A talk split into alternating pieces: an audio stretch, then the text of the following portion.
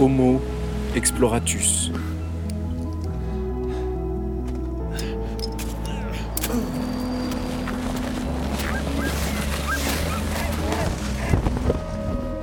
Le mini-podcast qui va à la rencontre des femmes et des hommes qui explorent notre planète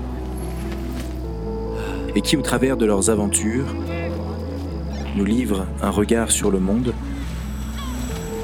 et leurs solutions pour notre plus grand combat à tous, le réchauffement climatique et ses conséquences sur le vivant. Il est le plus jeune à avoir rejoint le pôle sud en solitaire et sans assistance. Il est donc dans le Guinness Book. Et ne faisons pas semblant, on en a tous rêvé. Mais pour moi, Mathieu, c'est surtout ce jeune étudiant plein de projets que j'ai rencontré au printemps 2018 à une terrasse de café place de la Bastille à Paris. J'avais eu l'intuition d'un gars qui faisait ce qu'il disait. Et c'est de ce genre de personne que j'avais envie de m'entourer. Je sentais une force tranquille, organisée, pour qui l'exploration, c'était d'abord des projets de copains. Puis il est allé un peu plus loin, seul cette fois-ci. Mathieu ne fuit rien, sa vie est ici. Il part, mais il revient. Il raconte, il nous éduque, il témoigne, il nous inspire.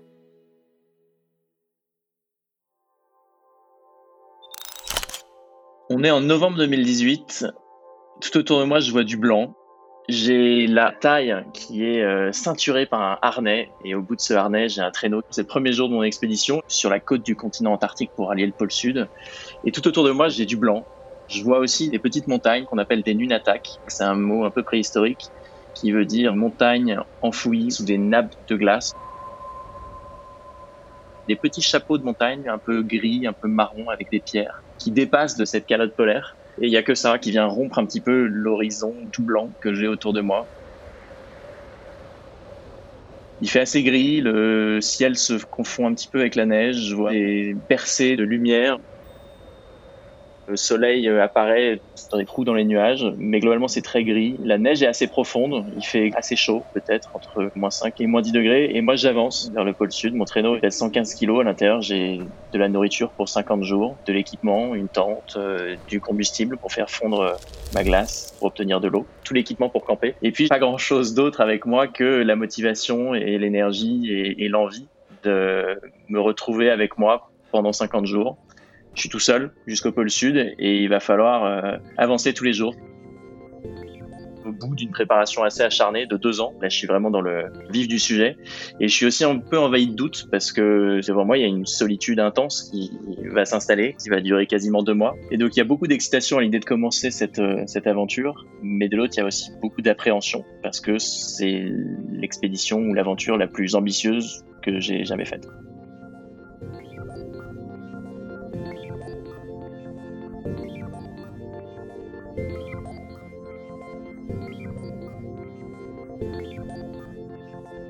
Les mondes polaires me fascinent depuis que je suis jeune. J'ai grandi avec les aventures des premiers explorateurs du continent antarctique, comme Amundsen, Scott, Shackleton, comme Jean-Louis Etienne. Et en grandissant, je me suis dit que je voulais arrêter de parler de ce continent uniquement au travers des récits ou des documentaires que j'avais pu voir sur, euh, sur ce grand continent blanc. Et donc, euh, je me suis décidé à monter ma propre expédition. C'est comme ça que j'en suis venu à me dire que j'allais rallier le pôle sud à l'ancienne, à ski, avec un traîneau. Mais monter une aventure comme celle-ci, c'est l'aboutissement d'une grande préparation. Et avant de partir dans cette expédition en solitaire, j'avais effectué beaucoup d'entraînements. D'abord en Norvège, euh, en France, euh, puis au Groenland, au Spitsberg, pour euh, acquérir les bonnes pratiques pour pouvoir survivre dans cet environnement agressif, contraignant. Parce qu'il faut savoir que l'Antarctique, c'est le continent le plus froid, le plus sec, le plus venteux et à l'altitude moyenne la plus élevée de la planète. Donc on est dans un environnement qui est extrêmement difficile les seuls euh, hommes en Antarctique qui sont confinés dans des bases scientifiques. Les seuls animaux, ils vont être présents, mais sur la côte du continent antarctique, parce qu'il fait nuit tout le temps l'hiver et il fait des températures qui descendent jusqu'à moins 70, moins 80 degrés. Donc cette aventure-là, il a fallu la préparer, bien sélectionner le moment où je pouvais la faire pendant l'été austral, donc de novembre à janvier. Et je rêvais de faire l'expérience physique de ce lieu, c'est-à-dire de ressentir la neige sous mes pieds, de ressentir le picotement de l'air dans mes poumons, dans mes narines, et de véritablement vivre ce qu'auraient pu vivre les premiers explorateurs. La différence que j'étais au 21e siècle et que j'avais toute la technologie moderne embarquée téléphone satellite, GPS, euh, la sécurité et la logistique en place. Mais je voulais vivre cette aventure et surtout, je voulais vraiment me retrouver avec moi pendant une période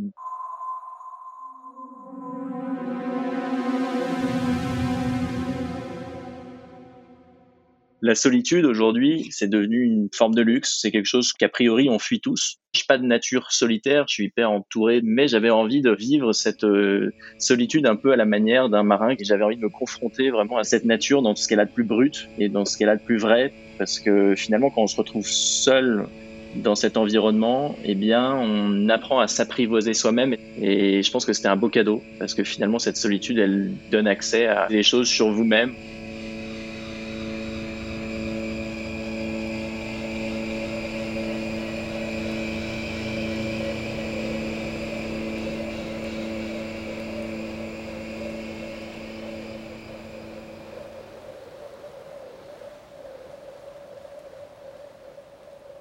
J'avais beaucoup de difficultés à exprimer en fait au retour de cette aventure-là ce que ça avait pu changer. C'est tellement bouleversant en fait de passer 50 jours dans un univers aussi blanc, aussi stérile d'une certaine façon, parce qu'il n'y a pas d'odeur, il y a très peu de couleurs.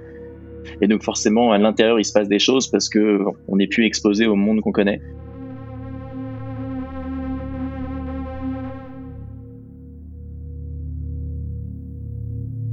J'ai réalisé dans cette aventure-là qu'au début, J'essaie de tout contrôler, j'essaie vraiment de lutter contre les éléments, contre la neige molle, contre le brouillard, contre les températures élevées parce qu'il faisait assez chaud sur le début de mon expédition. Et finalement, en luttant contre ces éléments sur lesquels j'avais aucune emprise, aucun contrôle, eh ben, je m'épuisais.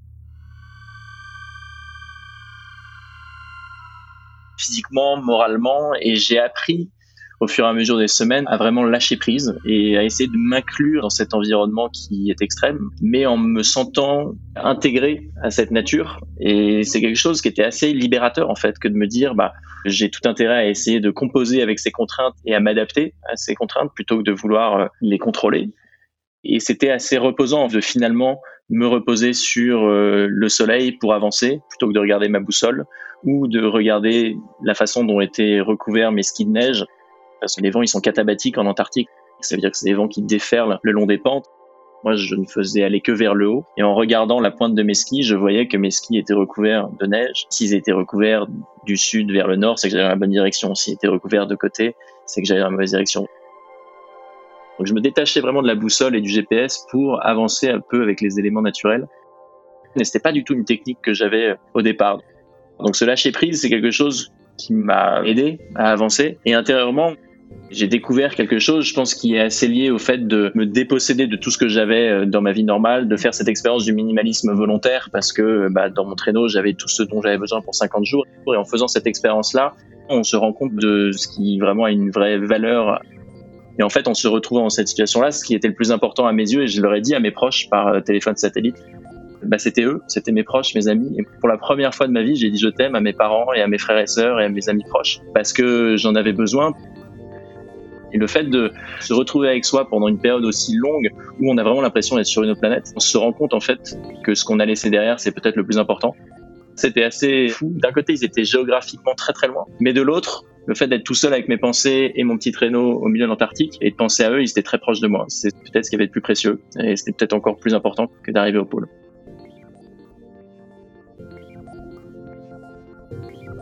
Raconter de cette façon euh, les motivations qui m'avaient poussé à entreprendre cette aventure-là. Peut-être euh, au début, c'est pour dire que la raison d'être de cette aventure-là, c'est parce que je rêvais de la vivre et qu'il n'y avait pas de cause qui me dépassait. Mais maintenant que j'en suis revenu, Évidemment, il y a plein de choses à dire et je pense que justement ces expéditions peuvent être justement un témoin de ce que j'ai pu vivre et j'ai eu la surprise de vivre des températures très élevées quand j'étais en Antarctique sur la première partie de mon expédition. Il a fait très chaud. Il a fait entre moins 2 degrés et moins 10 degrés quand euh, il doit faire plutôt aux alentours de moins 25. Et ces températures élevées s'expliquaient par la présence de masses d'air chaud au-dessus du continent antarctique parce que tout l'océan était euh, plus chaud que d'habitude cette masse d'air chaude, elle s'est transformée en précipitation neigeuse et très clairement, les chutes de neige que j'ai eues au début de mon expédition étaient inhabituelles. C'est le continent le plus sec du monde, l'Antarctique. C'est plus sec que l'Afrique. Et donc forcément, quand on vit ça, je suis pas un spécialiste de l'environnement ou du climat, mais forcément ça questionne et on a envie de comprendre et on a envie d'expliquer pourquoi aussi loin de toute activité humaine peut faire aussi chaud. Et donc effectivement, je raconte mon aventure avec tout ce qu'elle euh, comporte de motivation, de prise de risque, de performance, mais il y a évidemment toute cette partie environnementale et climatique que je peux raconter, surtout aux plus jeunes. J'interviens beaucoup dans les collèges et dans les lycées pour raconter un petit peu ce que sont les mondes polaires. Et ça ne viendrait pas à l'esprit de ne pas évoquer justement ces mutations en place mais je suis abasourdi par le niveau de connaissance euh, des sixièmes, des quatrièmes euh, sur le dérèglement climatique. Et ça remplit d'espoir parce que c'est la nouvelle génération et ils ont quand même beaucoup d'avance. Et ça, c'est une source euh, d'espoir énorme.